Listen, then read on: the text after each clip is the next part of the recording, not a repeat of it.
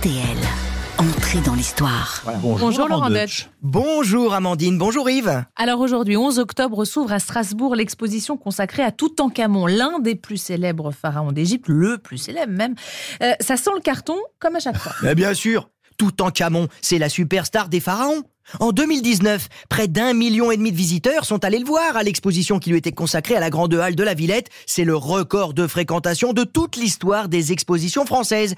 Et d'ailleurs, il ne faisait que battre son propre record, détenu donc par lui-même en 1967, avec une exposition qui avait déjà attiré pas moins d'un million deux cent mille spectateurs. Le gars, c'est le boss, il est imbattable. Que vous vous appeliez Louis XIV, Napoléon, Picasso ou Beyoncé, en France, vous n'arrivez pas à la cheville de Toutankhamon. Bah, vous avez l'air surpris de ce succès, Laurent. Ah, disons que si la civilisation égyptienne est l'une des plus grandes civilisations de l'humanité, ça, il n'y a pas de problème, mais le succès de Toutankhamon, c'est un peu plus étonnant. Parce qu'en fait, Toutankhamon, c'était un pharaon tout en carton.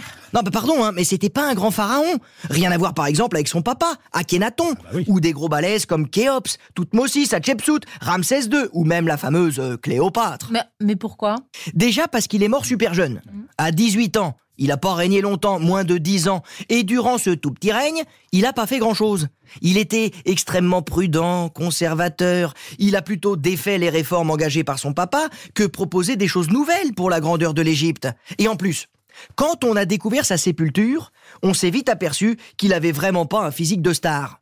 Les pieds déformés, la jambe fracturée, des déficiences génétiques, le palu. Il était lourdement handicapé au moment de sa mort. D'ailleurs, 130 cannes orthopédiques ont même été retrouvées euh, dans sa chambre funéraire. Qu'est-ce qui explique donc du coup qu'il soit aussi célèbre, et même d'ailleurs plus célèbre que tous les autres pharaons de la famille? Eh bien parce qu'en fait, c'est sa mort qui l'a rendu éternel quand Howard Carter découvre sa sépulture en 1923, il y a tout juste 100 ans. La chambre funéraire de Toutankhamon se révèle être une tombe incroyable, fourmillante de richesses, de trésors, et fait rarissime, elle était presque intacte. Mais au-delà de tous les trésors retrouvés autour de la sépulture, il y a surtout un mystère, voire une malédiction qui va envelopper cette découverte. Passionnant, une malédiction de Toutankhamon. Oui, peu après avoir pénétré, certains diraient euh, violé, la chambre funéraire du pharaon, les deux plus gros mécènes et financiers d'Howard Carter meurent soudain d'une fièvre brutale. Puis, c'est le collaborateur de Carter lui-même qui succombe. Et ça continue, hein Ah bon, pourquoi Quelques années plus tard, attendez, c'est pas fini, un autre membre de l'équipe de Carter,